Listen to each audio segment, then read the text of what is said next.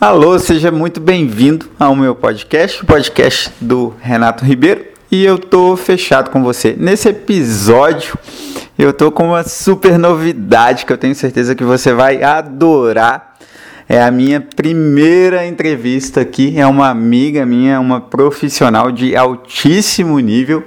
E falando aí em primeira mão, é a minha designer, que é a pessoa responsável pela minha marca, pelos meus projetos gráficos, que está me ajudando aí a dar um, um, up nessa minha carreira de nômade digital, de freelancer, de escritor. Eu vou falar com a Juliana Cora, a Ju, e ela vai se apresentar. Ju, fala um pouquinho aí de você, quem é você, a sua experiência, conta para os nossos ouvintes aí. Ei, pessoal, eu sou a Juliana Cora. Sou designer gráfica, é, me formei pela Universidade FUMEC, atuo já no mercado há aproximadamente 14 anos. É, já trabalhei é, profissionalmente para empresas e hoje em dia sou freelancer. Legal, Ju. Hoje a gente vive aí num universo que eu acho que nunca fez tanto sentido aquele ditado de que uma imagem vale mais que mil palavras.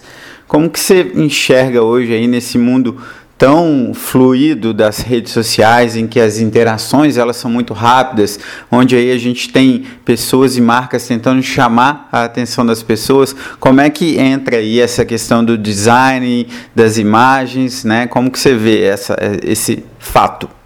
Renato, é, hoje em dia a vida é muito rápida. Então a imagem tem que ser muito rápida para chegar para o cliente, para você chamar a atenção do cliente. Então sempre tem que ser uma imagem impactante, né?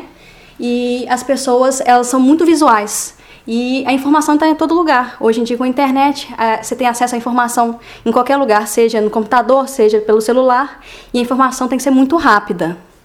Entendi, Ju. É, faz todo sentido, né? Hoje é, a informação ela tem que ser rápida e além de rápida ela precisa ser muito prática, ela precisa cumprir aí o seu objetivo.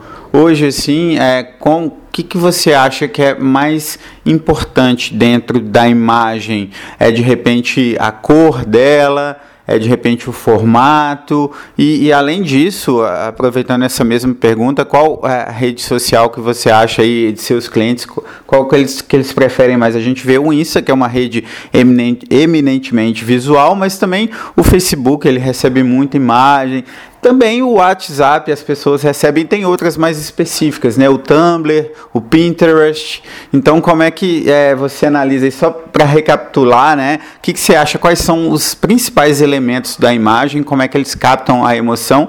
E hoje, quais redes sociais, assim, que estão mais bombadas? Aí, isso dentro do seu universo, onde você atende? É, desde quando eu fiz faculdade, a gente aprende que a gente precisa recriar e hoje em dia, com tanto de informação que a gente tem, fica é, meio limitado a criação. Então, é, o diferencial do design ele tem que o que o cliente quer. Né? É, seja através da imagem, seja através é, de uma ilustração que ele crie, né? E eu acho assim bem importante, pelo menos para meus clientes, é a visualização tanto no Instagram quanto no Facebook. É de suma importância. Ele, ele quer criar mais, mais atrativos, quer criar, quer, quer captar mais clientes. Perfeito, Ju. Ah, Para a gente finalizar, dá umas dicas aí, tanto para o freelancer que é designer, né? E quanto para o profissional que é mais leigo, como eu, que não entendo tanto dessa área aí de design gráfico, onde que eu devo buscar dicas, eh, em quais bancos de imagens, será que vale a pena pagar, não vale? Será que vale a pena usar ali aplicativos para você fazer arte? Às vezes o cara não tem grana para contratar um designer, e aí onde é que ele vai? Tem o Canva, enfim, queria que você desse uma dica aí, tanto para o leigo quanto para o designer. O essencial hoje em dia é o design ser multidisciplinar. Ele precisa é, emergir em vários campos. Ele tem que estar é, tá conectado é, no campo do vídeo, ele precisa trabalhar bem a mídia impressa, que ainda é, apesar de estar subindo, ela ainda existe. E principalmente ele precisa é, dominar também as plataformas digitais, que assim ele consegue atender to todos os campos do designer e o cliente fica satisfeito. É, tem bancos de imagens que são gratuitos, e existem bancos de imagens pagos. O ideal seria a pessoa trabalhar com a imagem que ela, que ela possa é, fazer. Mas no caso, nem todo mundo tem o tempo disponível e, e nem o valor que o cliente vai poder pagar por isso. Eu indico muito o Shutterstock, gosto muito das imagens que tem lá. O Deposit de Fotos também é um banco de imagens bem legais. E é, existem é, bancos de imagens também gratuitos, mas é, é melhor evitar no momento, porque a competitividade, como, como é grande, você tem que é, apresentar um trabalho de boa qualidade para o cliente. Bacana demais, Ju. Tenho certeza que suas dicas vão ajudar muitos ouvintes do meu podcast.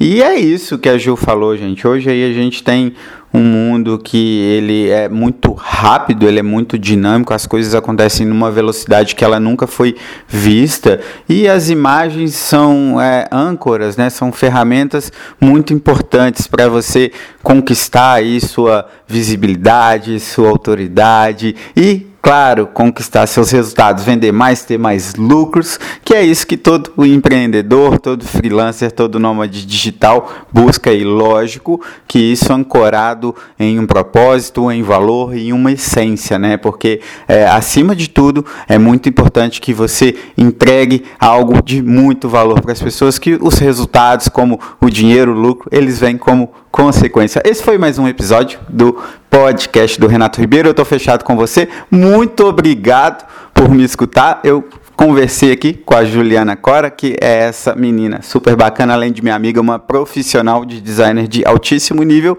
E agradeço aí a Ju pelas palavras que eu tenho certeza que vão ser de muito valor para os ouvintes aqui do podcast. Um beijo e até a próxima. 47, tá?